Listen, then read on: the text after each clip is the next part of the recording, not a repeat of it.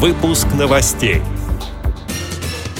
Завершена реконструкция здания под школу для слабовидящих детей в Санкт-Петербурге. В Твери стартует Всероссийская конференция «Адаптация к новым возможностям. Реализация государственной программы «Доступная среда». Елабужскому обществу слепых выделили новый автобус. В Челябинске открылась выставка для незрячих читателей. Далее об этом подробнее в студии Наталья Гамаюнова. Здравствуйте. Здравствуйте. Завершена реконструкция здания, в котором разместился Центр образования номер один для слабовидящих детей в Красногвардейском районе Петербурга, сообщает сайт bn.ru. Ранее школа базировалась в тесном помещении на Малоохтинском проспекте. Комнаты там были плохо приспособлены для слабовидящих людей, а также не было столовой. При поддержке Комитета по образованию для Центра было реконструировано здание бывшего ПТУ на Первой Жерновской улице. Работы были проведены проведены всего за год. В здании перестроены перегородки, заменены стеклопакеты, установлены лифты, создана галерея общей площадью почти 237 квадратных метров, соединяющая два корпуса. Есть даже площадка пространственного ориентирования для адаптации слабовидящих детей к городской среде. Общая площадь комплекса составляет 4529 квадратных метров. Новый центр образования начнет работу в ноябре. Здесь будут обучаться 200 ребят в возрасте от 14 лет и старше.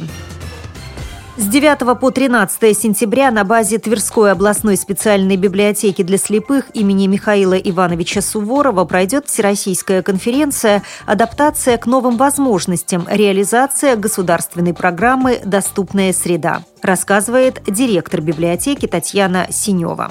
На открытии мы вот расскажем об итогах работы нашей области по программе «Доступная среда».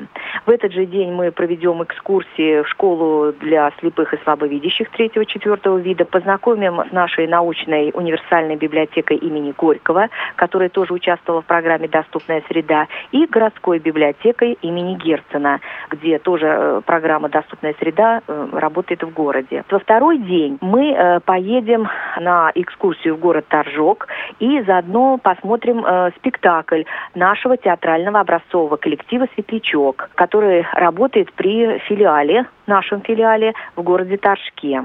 Потом э, будет выступать у нас э, Тифло-центр «Вертикаль», который работает в Торжке.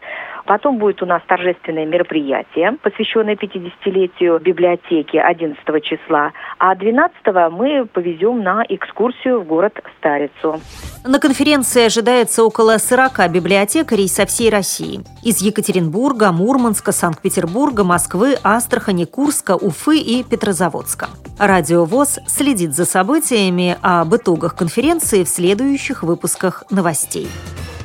В Елабуге обществу слепых выделен новый автобус на 43 места, делится информацией портал «Свободная трибуна». По словам руководителя общества Николая Базарова, прежний отечественный НИФАС эксплуатировался 10 лет и отслужил свое. Мэр Елабуги Геннадий Емельянов сказал, что скорейшему решению вопроса и выделению транспортного средства послужило вмешательство президента Татарстана Рустама Миниханова. Слабовидящие и незрячие елабужане в ближайшее время смогут выезжать на новом автобусе на спортивные и культурные мероприятия в другие города. Также автобус будет перевозить для переобучения надомных рабочих, которые проживают в набережных Челнах.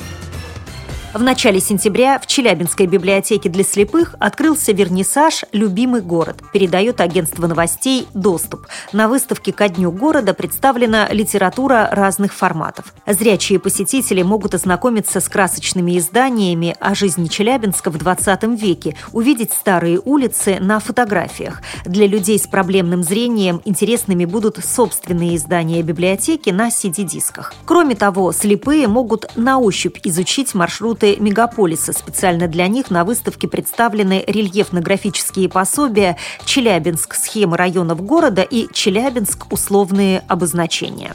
С этими и другими новостями вы можете познакомиться на сайте Радио ВОЗ. Мы будем рады рассказать о событиях в вашем регионе. Пишите нам по адресу новости собака ру. Всего доброго и до встречи!